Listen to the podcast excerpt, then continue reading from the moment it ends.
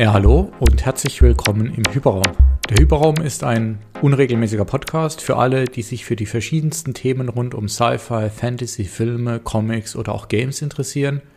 Diese Themen werde ich hier querbeet aufgreifen und meine Meinung zu bestimmten Aspekten kundtun, hoffentlich als Grundlage für einen Austausch, ansonsten einfach, um sie aus dem Kopf zu kriegen. Ich hoffe, dass in dieser Episode für euch was Interessantes dabei ist. Ich freue mich auf jeden Fall riesig über Feedback.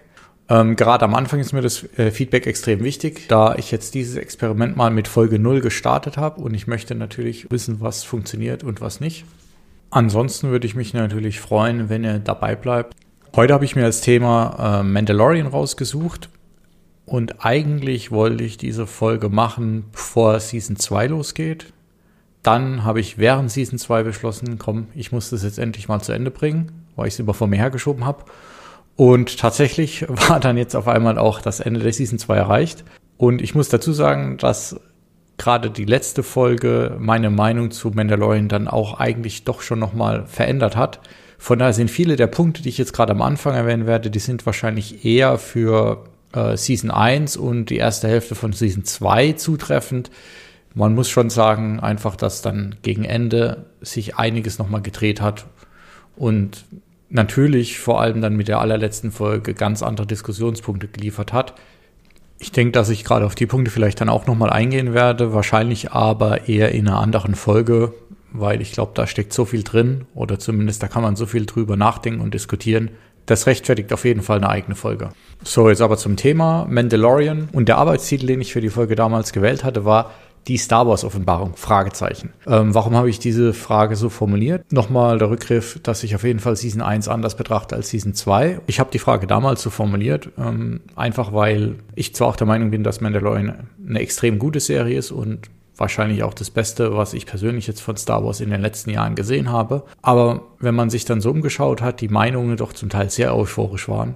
Und da kann ich nicht hundertprozentig mitgehen bei manchen Sachen. Zur Einordnung muss ich vielleicht auch noch dazu sagen, dass ich selbst ähm, keine der anderen Serien bis jetzt gesehen hatte. Also ich habe keinen Clone Wars geguckt, ich habe keinen Rebels geguckt, habe natürlich über die ganzen Podcasts, über YouTube, Internet etc. auf jeden Fall ein Grundverständnis, was da passiert ist und man kennt deswegen natürlich auch die relevanten Personen. Aber ja, insgesamt habe ich ehrlich gesagt damals nach den Prequels gar keine Lust gehabt, mich noch auf dieses ganze neue Zeugs einzulassen. Entsprechend gehypt war ich dann natürlich für die Sequels, aber auch das ist vielleicht dann nochmal ein ganz anderes Thema, was dann aus diesem Hype letztlich geworden ist. Ich wollte das auf jeden Fall aber nochmal ein bisschen ähm, zur Einordnung mitgeben, weil einfach ja gerade in Staffel 2 einige Dinge aus Clone Wars oder auch aus Rebels, so wie ich das verstanden habe, wichtig sind als Hintergrundinfo und ich selbst habe die natürlich dann nur rudimentär und deswegen ist wahrscheinlich auch mein Blick auf Mandalorian ein bisschen davon ich will nicht sagen getrübt, aber auf jeden Fall gefärbt, dass ich eben genau einige dieser Easter Eggs, einige dieser Anspielungen letztlich dann gar nicht hundertprozentig selbst einordnen kann, bevor ich nicht in anderen Podcasts oder YouTube-Videos dazu dann Hintergründe erläutert bekommen habe. Wenn ich mir jetzt Mandalorian anschaue, dann muss man auf jeden Fall auch anschauen, in welcher Zeit die Serie veröffentlicht wurde. Ich habe das ja eben schon gesagt. Im Prinzip war ja, glaube ich, bei vielen Star Wars-Fans mit den Sequels und den Filmen, die dann gemacht wurden, die auch teilweise im Falle von Solo gefloppt sind, mindestens mal eine Übersättigung da, wenn nicht sogar eine hohe Frustration, weil einfach Episode 8 und Episode 9 vor allem deutlich unter den Erwartungen blieben und auch vieles wahrscheinlich einfach falsch gemacht haben. Deswegen denke ich mal, zumindest bei mir war auf jeden Fall eine gewisse Grundskepsis, wobei natürlich Mandalorianer verbindet man mit Boba Fett, verbindet man mit Kopfgeldjägern, ähm, das ist natürlich ein Thema, wenn man das gehört hat, okay, da kommt eine Folge zu, da war man erstmal auf jeden Fall wieder ein bisschen gehypt. Trotzdem, gerade mit Disney war ich persönlich jetzt immer erstmal sehr, sehr vorsichtig, was denn da so passiert. Weil alle anderen Projekte, die jetzt von Disney selbst zum Thema Star Wars geleitet wurden, habe ich dann doch eher kritisch gesehen und auch einfach diese, diese Überfrachtung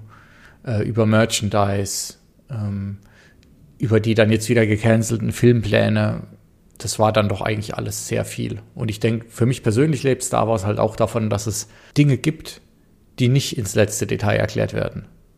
Aber unabhängig jetzt mal von der persönlichen Einordnung ist es natürlich so, dass man sagen kann, dass Star Wars als Marke, als Franchise mit Sicherheit schon mal in einer besseren Phase steckte als jetzt nach Episode 9.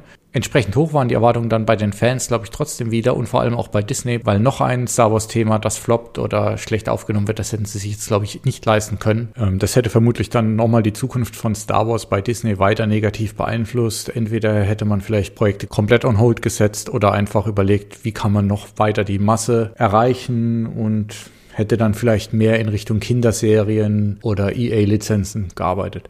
Entsprechend wurde Mandalorian jetzt ja auch wirklich von Schwergewichten umgesetzt. Zum einen John Favreau, der auch Marvel und das MCU zu dem Erfolg gemacht hat, der es jetzt letztlich ist. Und Dave Filoni, der ganz entscheidend hinter Clone Wars und Rebels steckt. Und vor allem letztere auch in Fankreisen extrem hohes Ansehen genießt. Und ich glaube, nach dem ganzen Backlash, den Kathleen Kennedy gekriegt hat, war es vermutlich auch nochmal wichtig innerhalb von Disney, dass da wirklich Leute am Ruder sind, für die Star Wars mehr ist als einfach nur ein Projekt, das sie jetzt umsetzen müssen. So, jetzt habe ich euch haufenweise Sachen erzählt, die ihr sowieso schon wisst und wahrscheinlich auch viel besser wisst als ich. Kommen wir mal jetzt zu meiner Einschätzung des Ganzen. Und wie ich mit meiner Eingangsfrage schon ähm, in den Raum gestellt habe, geht es mir darum, ob Mandalorian wirklich so gut ist, zumindest für mich persönlich, wie für viele andere. Dann kommen wir mal zu den Punkten, die mir bei Mandalorian auf jeden Fall sehr gut gefallen haben. Als einer der ersten Punkte würde ich sagen, definitiv der Look und die Optik. Für mich die klassische OT-Optik, nämlich ein bisschen dreckiger, ein bisschen kantiger, auch dieser 80er-Vibe irgendwie. Ja, das gehört für mich einfach bei Star Wars mit dazu. Und das war vor allem in den Prequels was, was komplett verloren gegangen ist und was jetzt hier einfach wieder extrem gut umgesetzt wurde und auch für eine Serie in extrem hoher Production Quality. Also wenn man sich anschaut, die Special Effects, ich glaube viele Practical Effects auch, die Sets, ähm, das ist einfach, einfach Kinoqualität, was man da geboten bekommt. Und das ist natürlich schon richtig geil, Star Wars dann auch so erleben zu können so wie ich das verstehe, gibt es da ja auch diese Produktionstechnik, ähm, The Volume, was wohl eine LED-Wand ist, vor der gefilmt werden kann, die dann das Licht realistischer macht ähm, und die es einfach erlaubt, anstatt vor einem Greenscreen tatsächlich vor einem Bewegtbild zu stehen. Das ist, glaube ich, zum einen für die Aufnahmequalität wesentlich besser, aber natürlich wahrscheinlich auch für Schauspieler nochmal immersiver, als einfach vor einer grünen Wand zu stehen. Vermutlich trägt es dann auch nochmal einiges zur Qualität bei. Ähm, das nächste, ich finde, Worldbuilding ist extrem gut gelungen. Es gibt einfach viele kleine Details, die dich in die Welt rein reinziehen. Ähm, man fühlt sich bei jedem Ort, der gezeigt wird, direkt im Geschehen. Man kann sich vorstellen, wie das im Outer Rim alles aussieht. Und man hat einfach auch immer wieder viele kleine Bits an Hintergrundinformationen, die nochmal dazu beitragen, dass sich die ganze Star Wars-Welt in der Galaxie oder in dem Universum für einen nochmal erweitert. Was ich überraschenderweise auch gut finde, ist das, äh, das Format, dass es eben wöchentlich ausgestrahlt wurde und nicht alles auf einmal, weil ich einfach festgestellt habe, dass wenn man ähm, einmal in der Woche diesen Freitag hat, auf den man zum einen hinfiebern kann, aber dann zum anderen auch danach nochmal eine Woche Zeit hat, Blogs, Podcasts, YouTube abzugrasen, für Fan-Turin, für weitere Infos, für Hintergrund. Äh, das ist einfach nochmal ein ganz anderes Erlebnis, als wenn man das an einem Wochenende durchbinscht und dann im Prinzip bei der letzten Folge äh, kaum noch die Augen offen halten kann. Irgendwie nimmt man das Ganze dann doch anders mit. Also das war für mich erstmal natürlich nervig, weil man immer eine Woche warten muss, aber unterm Strich muss ich sagen, so macht eine Serie einfach doch irgendwie auch Spaß. Ja, und dann ähm, als letztes finde ich auch, dass einfach der, der Humor, den gerade wieder die OTs, ich komme immer wieder auf die zurück, hatten, ähm, dass der Humor da auch wieder gut umgesetzt wird. Das ist nicht so alberner Kinderhumor wie Jar Jar Binks. Ähm, und mit Sicherheit sitzt jetzt auch nicht jede Pointe total gut. Aber insgesamt ist es einfach ein, ein Humor, der Spaß macht, ja. Der Aufhänger für die ganze Folge ist aber, weil eben auch einige Sachen sind, die ich nicht wirklich gelungen fand oder die mich so gut gefallen haben und nochmal Rückgriffe auf Staffel 1 zum Teil auch wirklich dann, äh, zum Teil auch wirklich dafür gesorgt haben, dass ich gesagt habe, naja, also Mandalorian ist auf jeden Fall gut, sehr gut, aber dem Hype gerecht wird es dann nicht. Zum einen gehört für mich da was dazu, das ist vielleicht ein bisschen albern, aber ich, was mich total nervt, dass Sturmtruppen in der Serie einfach absolutes Kanonenfutter sind und eigentlich schon fast eher sowas wie ein Comic Relief. Natürlich gibt es den Running Gag, dass Sturmtruppen schießen und nichts treffen und ja, klar, da kann man auch ein bisschen drauf anspielen und es wurde in der einen Szene, in der einen Episode mit den beiden Stormtroopern auf den Bikes auch ganz gut gemacht, wie sie da versuchen, die Dose abzuschießen und einfach nicht treffen. Aber alles in allem finde ich dann schon, dass ähm, das müssen trotzdem auch bedrohliche und ernstzunehmende Gegner sein. Und wenn dann einfach Horten von Sturmtruppen auf die Helden zugerannt bekommen und man weiß, die treffen sowieso nicht in einer nach dem anderen wird niedergemäht, das ist für mich dann einfach zu billig. Ja, und nimmt für mich auch ein bisschen dann die Bedrohung von dem Imperium oder den Überresten des Imperiums. Der nächste Punkt ist Fanservice ich finde es natürlich auch geil und jetzt gerade am Schluss gab es natürlich Fanservice, der war vom Allerfeinsten. Aber manchmal hat man das Gefühl gehabt, dass einfach Sachen eingebaut wurden, nur um sie einzubauen und die haben der Handlung überhaupt nichts beigetragen. Die haben Die haben vielleicht zum Teil noch nicht mal wirklich viel Sinn gemacht, aber sie waren halt drin, weil, die, weil man denkt, dass die Fans das sehen wollen. Und manchmal habe ich das Gefühl gehabt, boah, also pff, äh, ein bisschen weniger wäre da auch ganz gut gewesen. Der nächste Punkt ist eher ein Staffel 1 Problem als ein Staffel 2 Problem, aber ich finde, dass in Staffel 1 einfach zwei, drei Folgen waren. Das waren Fehlerfolgen, die hätte es meiner Meinung nach überhaupt nicht gebraucht. Die haben auch zur großen Handlung nichts beigetragen, die haben zur Charakterbildung nichts beigetragen, die hätte man sich genauso gut schenken können. Die waren an sich vielleicht ganz unterhaltsam, aber irgendwie habe ich mich dann auch gefragt, naja, hat es jetzt diese Folge gebraucht? Hat es den Plot jetzt wirklich noch gebraucht? Da hätten wir auch einfach in der großen Handlung weitergehen können. Dann ein Punkt, und der ist auch in Staffel 2 für mich weiterhin noch ein valider Kritikpunkt, ist zum Teil das Storywriting. Insgesamt gibt es da natürlich nicht viel auszusetzen. Die Story ist, ist top, aber in die Dialoge und auch das Pacing in einzelnen Folgen ist dann, finde ich, manchmal einfach wirklich überraschend einfach oder billig. Da wird in der ersten Minute ein Plot-Device vorgestellt und fünf Minuten später wird es schon eingesetzt. Und das, manchmal würde man sich wünschen, dass es zumindest bis zum Ende der Folge dauert oder vielleicht in der nächsten Folge erst aufgegriffen wird. Genauso wird manchmal in, in den Dialogen von den Folgen Exposition gemacht, was ja auch vollkommen okay ist, aber es wird dann so einfach gemacht, dass man sich wirklich fragt, okay, gab es da keine bessere Möglichkeit, das umzusetzen? Dann komme ich jetzt mal zu den Punkten, bei denen ich unentschlossen bin. Zum einen wäre erstmal die Episodenlänge. Auf der einen Seite finde ich, dass 30 Minuten abzüglich Vorspann, abzüglich Abspann stellenweise dann wirklich sehr wenig für die Handlung übrig lassen und deswegen auch viele Sachen sehr gedrängt sind, auf der anderen Seite hat es natürlich auch den Vorteil, dass es kaum Folgen gibt oder eigentlich keine Folgen, bei denen man sich wünscht, sie wären dann doch einfach mal schneller. Und das gab es bei anderen Serien durchaus, dass es Folgen gab, wo man das Gefühl hatte, okay, jetzt wurde hier die Stunde voll gemacht, aber eigentlich wäre das auch in der Hälfte der Zeit erzählt gewesen. Der nächste Punkt wäre das Format von diesem Monster oder Adventure of the Week. Also, dass jede Folge in erster Linie mal für sich alleine steht und ein abgeschlossenes kleines Abenteuer erzählt. Ist zum einen auch wieder was, was ich vielleicht ein bisschen schwierig fand, aber das hängt vielleicht damit zusammen, dass man das auch, diese Art von Serien einfach auch gar nicht mehr gewohnt ist. Früher, ich erinnere mich noch an Star Trek TNG oder andere, war das einfach ganz normal. Ich finde auch, nachdem man sich dran gewöhnt hat, hat es eigentlich sogar was auch da wieder, weil man einfach jede Folge für sich betrachten kann. Es gibt natürlich diesen übergreifenden Arc mit Baby Yoda ähm, etc., aber einfach, dass jede Folge für sich allein auch mal stehen kann, ist eigentlich dann doch gar nicht so verkehrt.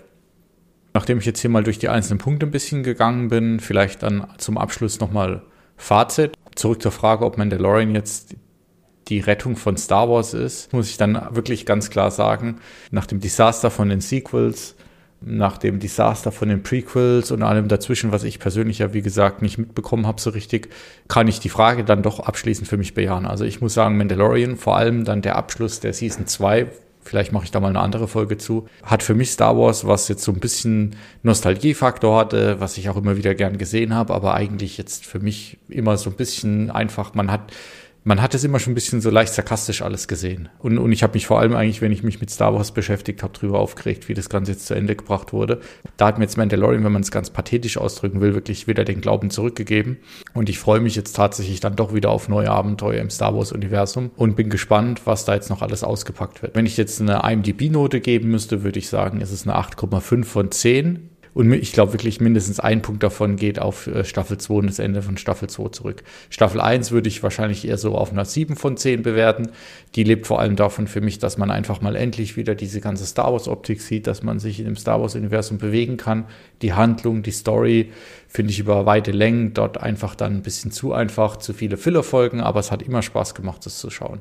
Insgesamt kann ich sagen, ich freue mich jetzt auf Staffel 3. Ich bin gespannt, was sie da machen werden. Ich freue mich auch auf einige, nicht alle dieser Live-Action-Serien, die Disney jetzt angekündigt hat. Da bin ich immer noch der Meinung, dass vermutlich das Ganze einfach wieder zu viel des Guten ist und dass ähm, und dass 50 Prozent der Serien, die sie angekündigt haben, für mich wahrscheinlich wieder nicht relevant sind und wahrscheinlich auch nicht die Qualität von Mandalorian halten können. Schlussfazit, wie ihr gemerkt habt, äh, das Positive überwiegt bei weitem die Schwächen nach Rogue One oder neben Rogue One das Beste, was ich jetzt die letzten Jahre, man möchte fast sagen die letzten Jahrzehnte von Star Wars gesehen habe. Und ich habe das Gefühl, dass Disney auch endlich verstanden hat, wie man mit der Marke umgehen muss, was die Leute sehen wollen, wenn sie Star Wars gucken. Letzter Wermutstropfen, wie gesagt. Ich habe einfach nur die große Sorge, dass das Pferd von Disney jetzt wieder komplett totgeritten wird. Aber das werden, denke ich, dann die nächsten Jahre und die Live-Action-Serien zeigen, die wir jetzt bekommen. Damit geht jetzt die Pilotfolge vom Hyperraum Podcast zu Ende und wie gesagt, würde ich mich vor allem über Feedback freuen. Gerne auch Kommentare, Beiträge, Diskussionsanstöße zum Thema Mandalorian an sich oder Star Wars im Allgemeinen. Und dann würde ich sagen, hören wir uns hoffentlich bei der nächsten Folge. Da wird es um das Thema Cyberpunk 2077 und Cyberpunk im Allgemeinen gehen. Ich möchte über das Spiel sprechen, da ich jetzt knapp 50 Stunden drin versenkt habe und auch, denke ich, ein erstes Zwischenfazit ziehen kann. Und wollte auch allgemein nochmal um das Thema Cyberpunk in Film, Buch und Spiel sprechen. Ihr könnt mich auf Twitter erreichen über unterstrich Hyperraum unterstrich. Ich weiß, ein saudämliches Handle, aber es sieht cool aus. Ich habe einen Discord-Server eingerichtet für den Austausch und für Feedback. Infos, Links und so weiter findet ihr in den Show Notes. Bis bald. Ciao.